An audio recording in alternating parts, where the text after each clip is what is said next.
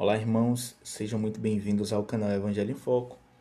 E no vídeo de hoje, na mensagem, gostaria de compartilhar um pouco sobre a história da igreja, onde estarei lendo com os irmãos o capítulo 12 do livro A História da Igreja no Século XX, que foi escrito pelo irmão John Walker.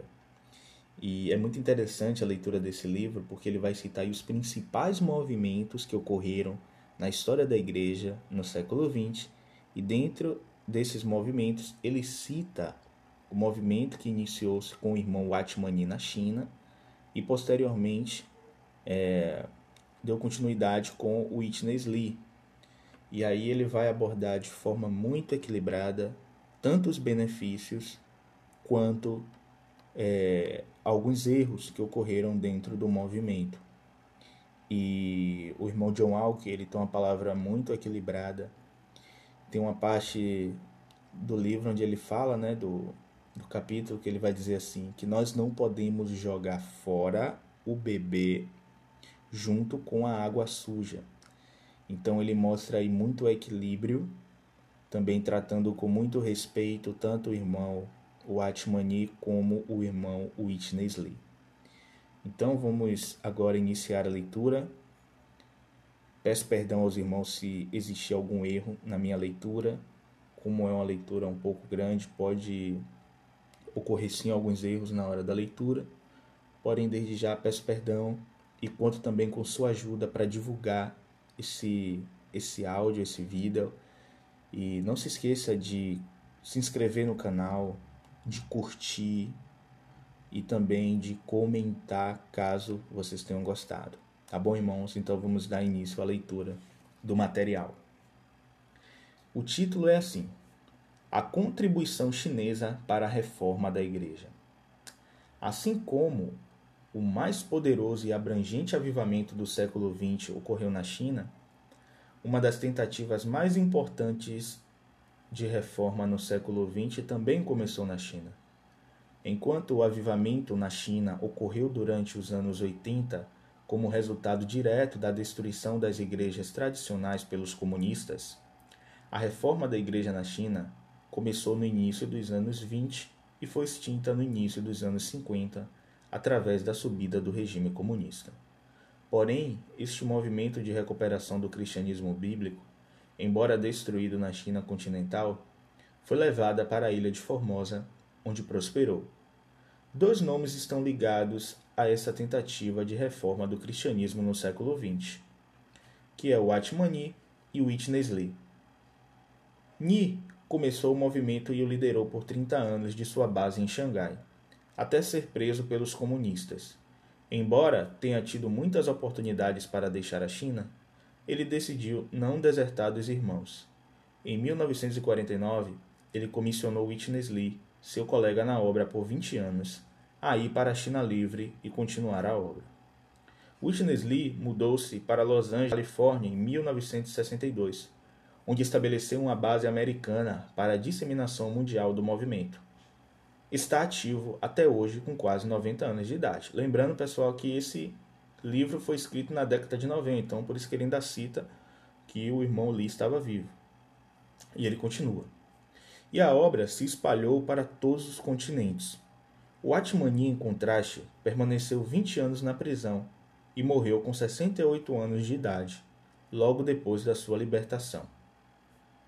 Aí ele vai abordar agora é, características tanto do irmão Ni quanto do irmão Li estilos diferentes no ministério da palavra. Tanto Ni como Li podem certamente ser considerados como, como é, ser considerado dois dos maiores expositores da palavra de Deus no século XX. Então, perceba que ele tem um grande respeito e consideração pelo irmão Ni também e também pelo irmão Witness Lee. Né? Então ele diz que é, né, que existe aí, que eles são considerados dois dos mais capazes expositores da palavra de Deus no século XX. Seus ensinamentos bíblicos são de uma clareza cristalina e contêm algumas das mais importantes compreensões e revelações da palavra de Deus na história da igreja. É interessante notar como Atmani e Witness Lee diferem um do outro, tanto em sua maneira de estudar a palavra de Deus, quanto no funcionamento do dom de mestre de cada um. Porém, apesar de tão diferentes, ambos são extraordinários dons da Igreja e são a base da rica contribuição à restauração da palavra viva que este movimento de reforma trouxe a toda a Igreja de nossa geração. O Atmani tinha a prática de submergir-se constantemente nas Escrituras lendo o Novo Testamento uma vez ao mês e a Bíblia toda várias vezes ao ano. Seu dom peculiar de mestre se manifestava na capacidade de descobrir e apresentar o pensamento central de Deus contido em sua palavra escrita, de uma tal maneira que isso se tornava uma palavra viva à igreja. Seu método não consistia em elaborar doutrinas em si, mas em descobrir a essência do pensamento de Deus, a sua palavra interior o espírito de sua palavra contida em toda a Escritura. Este método singular de exposição da palavra de Deus foi uma tremenda contribuição para a restauração do ministério de mestre. Não é nosso propósito aqui apresentar um resumo dos ensinamentos de Watmani, mas vale salientar que para ele a cruz era algo central. Então note que o autor ele começa a, mostrar né, que realmente esses irmãos tiveram uma contribuição muito grande na, no que tange as questões bíblicas, a trazer uma reforma na palavra de Deus, a trazer uma palavra viva.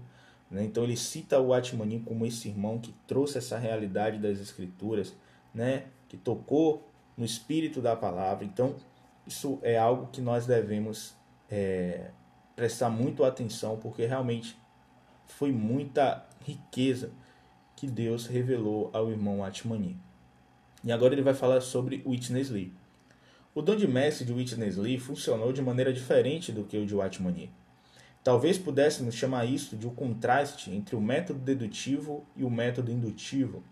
Em vez de pesquisar toda a escritura para achar o pensamento central de Deus, Witness Lee parece ter recebido uma revelação especial de Cristo como realidade, como vida, como tudo, a partir disto, ele percorre toda a Escritura para amplificar, alargar e enriquecer este princípio de todas as formas e maneiras possíveis. Se, por um lado, este método apresenta limitações na objetividade da compreensão da palavra de Deus e às vezes falha na exegese de algumas passagens, por outro lado, na comunicação da revelação das implicações temporais e eternas da encarnação de Deus em Jesus, o estilo de Witness Lee é incomparável. Com frases curtas, vocabulário simples e original e muita repetição, Lee faz com que as verdades da encarnação se tornem vivas, reais e práticas para os seus ouvintes. Ele tem feito estudos minuciosos de muitos livros da Bíblia e os intitula de Estudo Vida. Sua visão de Cristo nos diversos tipos de sacrifícios descritos no livro de Levítico traz muita luz e revelação para esses trechos da palavra que, aparente, que aparentam ser tão áridos e sem sentidos para nós hoje. Então você percebe que ele é, dá um, ele cita o irmão como mestre, né? Como é, alguém que teve revelação da palavra de Deus, alguém que realmente trouxe uma contribuição muito grande para a igreja. Então o, o irmão Witness Lee o John Walker ele cita o irmão o Witness Lee como um mestre da palavra, como alguém que trouxe muita contribuição para a igreja. E aí ele vai citar alguns trechos né, do, do Witness Lee, que eu não vou ler aqui para não ficar grande, mas ele cita alguns trechos do Witness Lee, mostrando como ele tinha é, uma palavra muito rica, né, como ele tinha um, uma forma de ministrar a Cristo né, de forma muito rica, de forma muito maravilhosa, simples, onde os irmãos é, são muito enriquecidos pela, pela palavra de Deus. E aí ele dá continuidade, onde ele vai falar agora sobre as limitações do movimento, onde ele diz: O Atmani fez sérias tentativas de criar relacionamento com líderes do movimento dos irmãos na Inglaterra, viajando duas vezes para lá nos anos 30. Alguns de seus princípios básicos foram derivados desse movimento de restauração mas nenhum relacionamento substancial ou duradouro resultou desses esforços. Se não houve intercâmbio com outras partes da igreja, não foi por causa de uma atitude fechada da parte do irmão Atmani. Infelizmente, porém, não podemos afirmar a mesma coisa a respeito de Witness Lee. Depois que estabeleceu a obra no Ocidente, ele manteve a posição firme de que seu movimento é a única recuperação verdadeira da igreja e que a doutrina do movimento é a única interpretação verdadeira das Escrituras. Podemos citar duas outras sérias limitações desse, é, desta tentativa de reforma. Primeiro, pode haver somente uma igreja verdadeira de Jesus Cristo em cada cidade e esta igreja deve ser estabelecida pelo movimento. Segundo, embora este movimento afirme sua crença nos dons do Espírito Santo, na prática eles são desencorajados quando não proibidos. O movimento pentecostal é considerado totalmente falso. Mas ao dizer essas coisas, gostaríamos de deixar claro que consideramos a contribuição desta recuperação chinesa no século XX de enorme valor para a plena restauração da igreja. Nós nunca devemos cometer o erro de jogar fora o bebê junto com a água suja. Devemos agradecer a Deus continuamente pelas vidas de Watmani e Witness Lee e pelo seu fervoroso amor ao Senhor Jesus e sua total dedicação à causa da restauração da igreja. Então note, irmãos, que o autor, mesmo fazendo uma crítica ao movimento mais na frente, ele traz o que também? O equilíbrio. Ele mostra os erros, mas ele não menospreza os irmãos. Ele não menospreza o irmão Witness Lee. Ele não menospreza o irmão Watmani. Então perceba que esse equilíbrio ele é muito importante e esse livro eu indico para os irmãos. A história da igreja não, é, no século XX foi publicado pela editora Impacto né, e também pela editora Atos. Então esse livro ele traz extremamente um equilíbrio, um equilíbrio muito rico, algo que nós precisamos ter em nossos dias.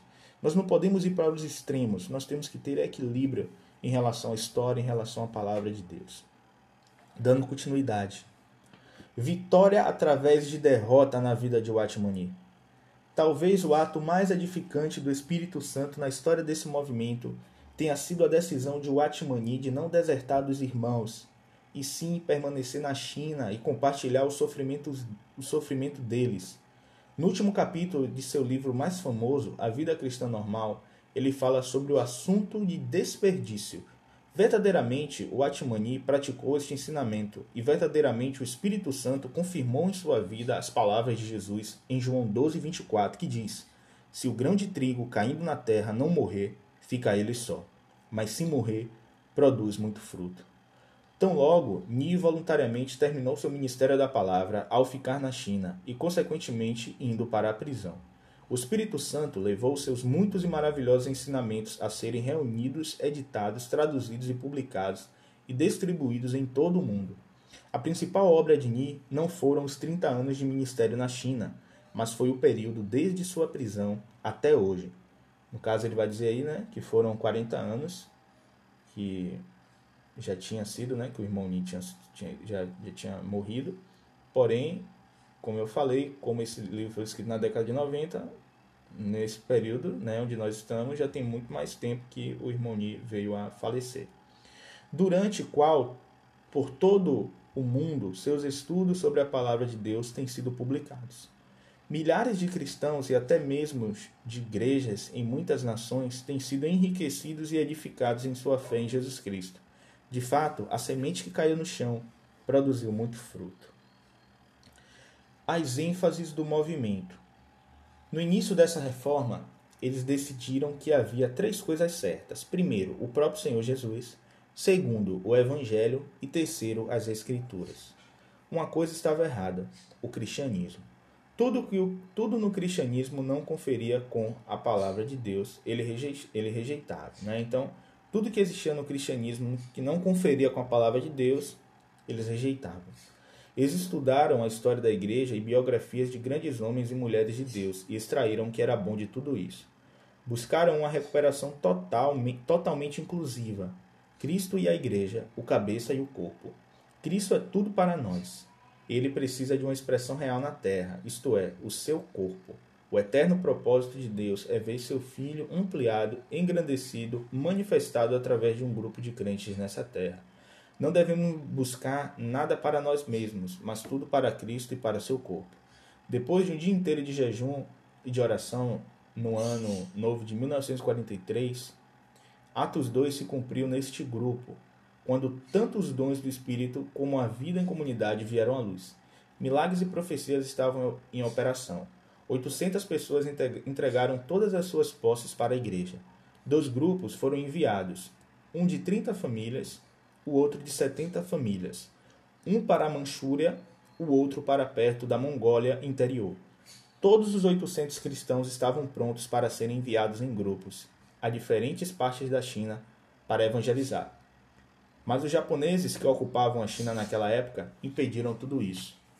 Apesar dessa verdadeira manifestação dos dons do Espírito, posteriormente o movimento assumiu uma posição oficial de neutralidade em relação aos dons do Espírito. E na prática, houve desencorajamento e até rejeição aos dons por causa dos excessos do movimento pentecostal. No lugar do funcionamento dos dons na reunião, surgiram os costumes de invocar o nome de Jesus e orar ler a palavra. As ênfases do movimento são as seguintes: vida interior, conhecer a Deus como nossa vida, experimentar a cruz e ressurreição, verdade, saber e estudar as Escrituras, o Espírito Santo como vida e as Escrituras como verdade. Serviço na Igreja, sacerdócio universal, ministério do corpo, é, todos devem funcionar né, e servir na igreja. Evangelismo, fazer de tudo e ir para todo lugar para pregar o Evangelho em equipes de viagens, reuniões públicas, visitações nos lares, pregação na praça e etc. Eles também têm quatro tipos de reuniões baseadas em Atos 2,42. Primeiro, de doutrina. Segundo, comunhão. Terceiro, parte do pão. E quarto, oração. O sistema de evangelismo nos anos iniciais era que todas as igrejas do movimento deveriam cooperar para a realização de grandes reuniões evangelísticas, nas quais não era dado destaque a nenhum pregador. Depois, os convertidos eram levados a uma assembleia local para se tornarem discípulos. As igrejas se multiplicavam através de evangelismo pessoal e de migração de famílias e de grupos. Parece que o principal método de expansão nos últimos anos, pelo menos aqui no Brasil, tem sido através da disseminação ativa da literatura. Funciona dessa maneira. Witness Lee continua a ministrar a palavra em Los Angeles através de videocassete. Sua palavra é transmitida aqui no Brasil. A seguir, Cada uma de suas mensagens é traduzida em seu esboço e é publicada em forma de livretos. Depois, um processo intenso é iniciado em cada igreja para estudar e reestudar a mensagem em vários tipos de reunião. Finalmente, além de ser transformado em livretos, os resumos dessas mensagens é publicado no pequeno jornal, conhecido no Brasil como Árvore da Vida. Largamente distribuído por todos os meios possíveis, pelo correio, nas praças, em reuniões públicas e em em viagens especiais de equipes por todas as partes da nação. Periodicamente, equipes realizam um programa especial de visitação a cada assinante, encorajando-o a participar na vida da igreja local. Ensinamentos sobre a igreja. Witness Lee ensina que o ministério de Deus é Cristo e que o mistério de Cristo é a igreja, que é o seu corpo. Cristo é a manifestação de Deus. A igreja é a expressão de Cristo. Deus está em Cristo. Cristo está na igreja. Sem igreja, ninguém pode entender Cristo. Ela é a expressão de Cristo. A igreja é a encarnação de Cristo, assim como Cristo é a encarnação de Deus. A posição do movimento, então, é que a plena restauração da igreja não virá através do derramamento do Espírito Santo, no caso de um avivamento, mas sim pela vida real do corpo de Cristo. O Atmani, tendo desenvolvido seus princípios sobre a natureza e a estrutura da igreja através do seu estudo das escrituras e da história da igreja e através da experiência prática de estabelecer igrejas, explanou-os em dois seminários em 1937. Esses ensinamentos foram elaborados e publicados em forma de livro em 1938 na língua chinesa e na língua inglesa em 1939. Em 1962, o livro foi condensado e reeditado em inglês como A Vida Normal da Igreja Cristã. A primeira edição em português surgiu em 1973. Eis um trecho deste tratado intitulado Os Apóstolos e as Igrejas. Irmão, o irmão Ni diz: Com referência à Igreja Universal, primeiro Deus lhe deu a existência, e daí para frente estabeleceu apóstolos para ministrar-lhes. 1 Coríntios 12, 28, né? ele coloca o texto base. Mas no que se refere às igrejas locais, a ordem foi ao contrário a designação dos apóstolos precedeu a fundação de igrejas locais. Primeiro, nosso Senhor comissionou os doze apóstolos, e depois disso, a igreja em Jerusalém passou a existir. O Espírito Santo primeiro chamou dois apóstolos, Paulo e Barnabé, para a obra, e daí por diante muitas igrejas vieram a existir em diferentes lugares. É claro, pois, que o ministério apostólico precede a existência das igrejas locais. Por consequente, por conseguinte, é óbvio que o trabalho dos apóstolos não pertence às igrejas locais. Como já observamos, o Espírito Santo disse: Separai-me agora a Barnabé e a Paulo para a obra que os tenho chamado. O que se seguiu à separação dos apóstolos, conhecido geralmente com, com, como suas, com suas campanhas missionárias, o Espírito Santo se refere como sendo a obra. A obra era o objetivo do chamado do Espírito Santo. E tudo que Paulo e seus companheiros realizaram posteriormente, e tudo que estava sob responsabilidade deles, foi incluído nessa única expressão, a obra. Neste livro, a expressão a obra é empregada num sentido específico e se relaciona a tudo quanto está incluído nos esforços missionários dos apóstolos. Devemos diferenciar claramente é, entre obra e as igrejas. São duas coisas totalmente distintas nas Escrituras e devemos evitar confundi-las.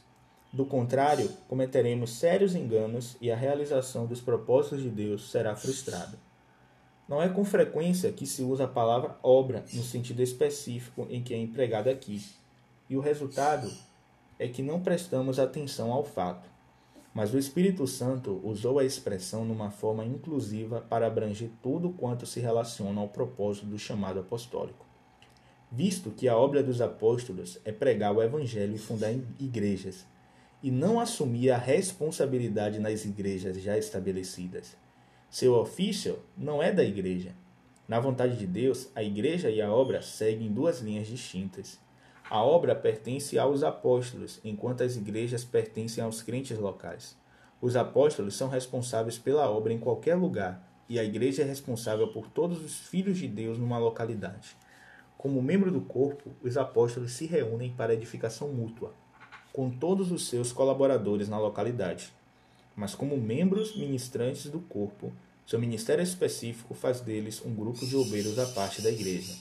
É errada da parte dos apóstolos a interferência nos assuntos na igreja, mas é igualmente errado a igreja interferir nos assuntos da obra dos apóstolos. Os apóstolos administram a obra, os presbíteros administram a igreja. O motivo por que Deus chamou apóstolos e lhes confiou a obra é porque ele, deseja, ele desejava preservar o caráter local da igreja. Se qualquer igreja exerce controle sobre a obra em outra localidade, de imediato ela se torna extralocal e por isso perde sua característica específica de igreja. A responsabilidade da obra em diferentes lugares é confiada aos apóstolos, cuja esfera de ação se estende para além da localidade. A responsabilidade da igreja é confiada aos presbíteros, cuja esfera de trabalho está confinada à localidade. Um presbítero, é, um presbítero em Efésio é um presbítero em Éfeso, mas ele deixa de sê-lo quando vai a Filipenses e vice-versa. O, pres, o presbiterato limita-se à localidade. Quando Paulo esteve em Mileto, ele desejou ver os membros representativos da igreja em Éfeso, e assim mandou vir presbíteros Efésios, mas não houve pedido ao apóstolo Efésio, pelo simples motivo de que não havia nenhum. Os apóstolos pertencem a diferentes lugares e não a um lugar apenas, enquanto o raio de ação dos presbíteros é estritamente local, razão por que não assumem responsabilidade oficial além do lugar em que vivem. Sempre que a igreja tenta controlar a obra, ela perde seu caráter local. Sempre que um apóstolo tenta controlar uma igreja, ela perde seu caráter extralocal. Um dos maiores obstáculos, e aqui terminou né, o texto do, do irmão Ni, vamos dar continuidade. Um dos maiores obstáculos para a restauração da igreja é o sistema humano e não bíblico de denominações. Isto significa a organização de muitas igrejas debaixo de uma doutrina e uma sede. Isto é para evitar anarquia e heresia. De fato, há problemas com, sérios com cristãos independentes e igrejas independentes, e eles devem ser corrigidos. Mas denominacionalismo é uma solução humana. O, resu o resultado é teologia humana e governo humano no que deveria ser uma instituição divina, o corpo de Cristo. A solução de Deus está revelada nas Escrituras e é apóstolos. Como Atmani ressalta no mesmo livro citado acima, na página 22, os apóstolos são comissionados especialmente por Deus para fundar igrejas através da pregação do Evangelho, para trazer revelação de Deus para o seu povo, para tomar decisões em assuntos pertinentes à doutrina e ao governo, para edificar os santos e para distribuir os dons. Se houvesse uma distinção clara entre obra e as igrejas, entre apóstolos e presbíteros, não haveria possibilidade de se formar uma rede humana de igrejas, e sim a tremenda oportunidade de ter comunhão no Espírito Santo entre os ministérios da obra e das, igre das obras e das igrejas. Desta forma, com base na unidade do Espírito, o corpo de Cristo poderia crescer na unidade da fé e uma igreja gloriosa seria preparada para a segunda vida do, vinda do Senhor Jesus. Conclusão: A recuperação da igreja, que começou na China através do ministério de Watmani, chegou ao Ocidente através do ministério de Witness Lee. A ênfase do movimento no Ocidente, incluindo o Brasil, tem sido tão forte na doutrina de que só pode haver uma igreja de Jesus Cristo em cada cidade que o movimento passou a ser conhecido como igreja local. Costuma-se dizer que o problema básico de qualquer movimento surge quando ele para de movimentar, isto é, quando cessa de fluir no espírito e estaciona em um dogma. O peso deste livro sobre a restauração da igreja no século XX se expressa na, na seguinte afirmação: Para que essa restauração ocorra, é necessário haver um equilíbrio entre reforma e avivamento. Quando a recuperação chinesa veio para o Ocidente, por que começou a ser chamada de igreja local? porque era o movimento de reforma que precisava de um mover contínuo do Espírito Santo, para salvar o movimento de se tornar um monumento. Todas as denominações começam como um movimento e terminam como um monumento. A palavra de Deus só pode ser cumprida através do Espírito Santo. Jesus disse: O Espírito é o que vivifica, a carne para, a carne para nada aproveita. As palavras que eu vos tenho dito são Espírito e são vida. João 6,63 Nele, o verbo, nele, no caso o verbo, estava a vida, e a vida era a luz dos homens. João 1, 4. O próprio Atmani, fundador desse movimento de reforma, alertou sobre o perigo de estacionar em uma doutrina e não manter o fluir e a comunhão do Espírito Santo. Vamos concluir com essas eloquentes palavras sobre a verdadeira base da igreja local, extraídas do livro de Watmani, O que este homem fará. Que diz: não é meu desejo rotular o cristianismo denominacional de errado. Tão somente afirmo mais uma vez que para o corpo de Cristo se tornar uma eficaz expressão local, a base de comunhão deve ser uma base verdadeira. E esta base é um relacionamento vivo dos membros com o seu Senhor e uma submissão voluntária a Ele como cabeça. Não estou defendendo aqueles que farão uma nova seita de algo que pode ser chamado de localismo. Isto é, a demarcação rigorosa das igrejas através de localidades. Esse tipo de coisa pode acontecer facilmente. Se o que estamos praticando hoje em vida se torna amanhã um simples método, de tal forma que, através de suas próprias características, alguns que pertencem a Cristo são excluídos disso. Que Deus tenha misericórdia de nós e destrua este método, pois todos aqueles em quem o Senhor o Espírito e o Espírito têm liberdade, esses são nossos e nós somos deles. O meu desejo é defender somente aqueles que verão o homem celestial e que depois de suas vidas e comunhão seguirão aquilo que viram. Cristo é o cabeça do corpo, não o cabeça de outros corpos ou unidades de religião. O envolvimento no corpo espiritual de Cristo é o que firma o compromisso do cabeça conosco, seus membros, e isso somente.